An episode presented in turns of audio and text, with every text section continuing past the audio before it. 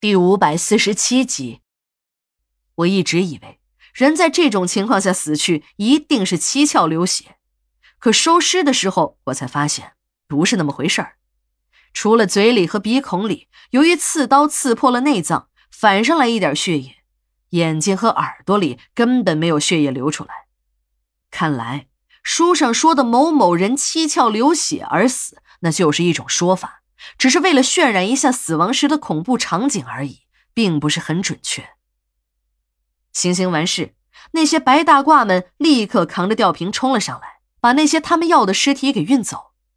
每次啊，都是他们医院的人最积极，这个样子比看到患者时亲热多了。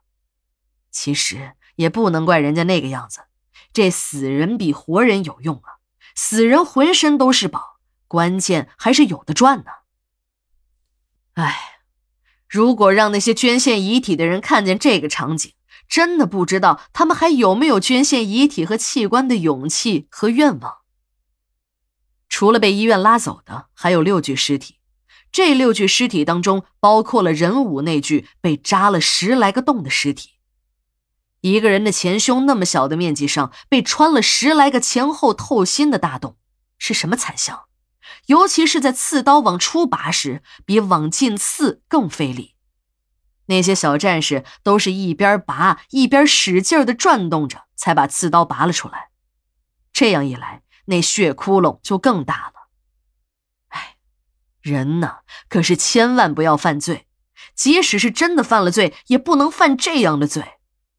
到了这一步，人已经不能称其为人了，只是一个等待被杀死的对象。方式也已经不重要了。在火化的时候，是老王开的炉，死者的妹妹一直在火化室的门外等。那天我下班了，并没有看见任武的妹妹。老王说，那个姑娘长得挺俊俏的，听说还是一个中学老师。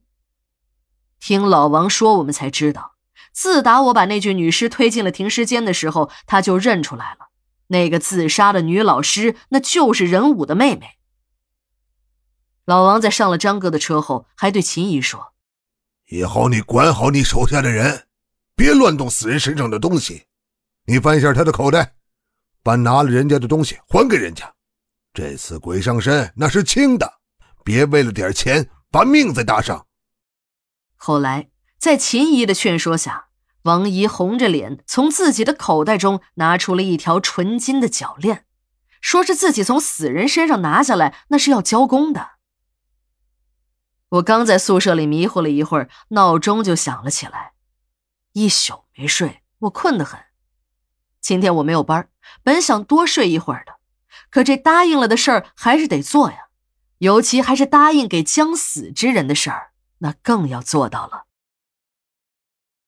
王姨的鬼上身总算是好了，这情绪也慢慢的稳定了下来。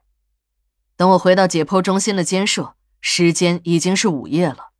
小娜也已经差不多做完了她的调查，正在那里和小青闲聊，还给小青当起了参谋。小林小声的告诉我，这是犯人在选餐，所有的死刑犯最后的一餐都是按照囚犯自己的意愿，想吃什么就给什么。监狱方呢，也是尽可能的满足。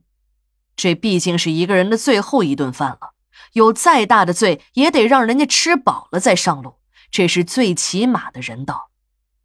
现在的监狱比以前更文明了，还给死刑犯提供了一份相当全面的菜单，让犯人自己选。如果监狱食堂做不了的，就到外面去买。听小林说，有的犯人一听自己将要被执行死刑，立刻被吓破了胆。